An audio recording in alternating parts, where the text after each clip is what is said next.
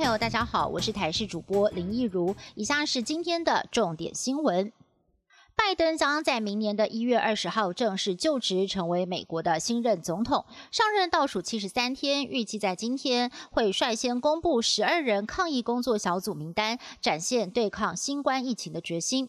WHO 秘书长谭德赛也推文恭贺拜登当选。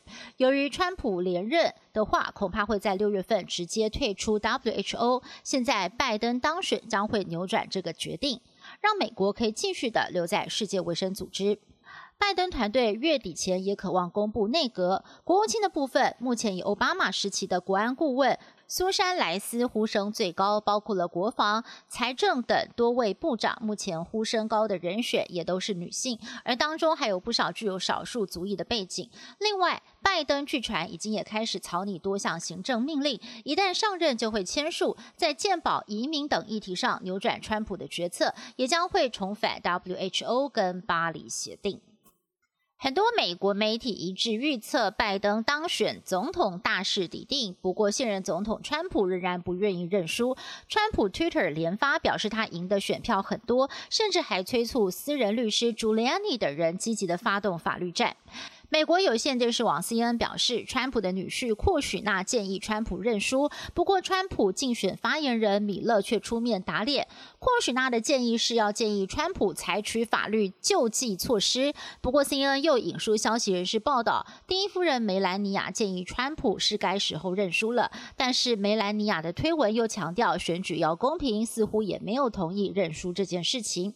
另外，与川普同属共和党的前总统小布希也发文。恭贺拜登跟贺锦丽当选美国新任的正副总统。小布希强调，美国大选的公正性值得信任，但是也同意，川普如果对选举有疑义的话，可以透过法律程序来争取权益。由于新冠疫情爆发，行政院在今年暂停召开大型会议。但是随着疫情趋于稳定，行政院发言人丁仪明表示，包括了食品安全汇报、治安汇报，都将在十一月底前召开。丁仪明表示，今年为了要对抗新冠肺炎疫情，减少了公务人员群聚，很多的大型会议暂停召开，转为维持各专案小组会议持续讨论。原本以为只是得了一个小感冒，没有想到却恶化成肺炎，还丢了性命。一名十岁的小男童上个月出现了发烧、流鼻水的症状，吃了诊所医师开的药都没有效果，最后进到医院检查，这才发现他的双肺已经惨白，确认是感染了肺炎链球菌。经过插管 CPR 急救之后，仍然是回天乏术。疾管署回应，其实今年因为感染肺炎链球菌死亡的个案。比起前两年都少了一半。另外，也要鼓励家长尽快的带学龄前的幼儿接种流感疫苗，避免小朋友因为感染流感并发重症，危及生命。为了避免劣质口罩混充，指挥中心规定，从十二月二十四号以后，所有市售的医疗级口罩都必须要有双钢印，否则就要回收。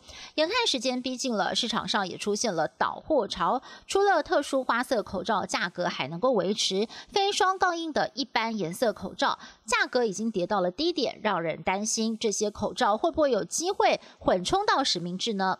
对此，食药署回应。民众购买的时候可以多加留意，一旦有发现实名制口罩没有印双钢印，就可以来向他们举报。美国总统大选随着赢家出炉，选战已经告一段落，但是对抗新冠病毒的战争还没有结束。目前全球确诊案例已经突破了五千万，美国仍然是名列前茅。不但全国确诊来到了一千万例，德州更成为了第一个超过一百万人确诊的州。前 FDA 局长警告，等到拜登在明年上任的时候，恐怕将会是全美疫情的巅峰期。防疫大将佛气则表示，最快在十一月或者是十二月初就会有疫苗出炉。以上新闻是由台视新闻部制作，感谢您的收听。更多新闻内容，请您锁定台视各界新闻以及台视新闻 YouTube 频道。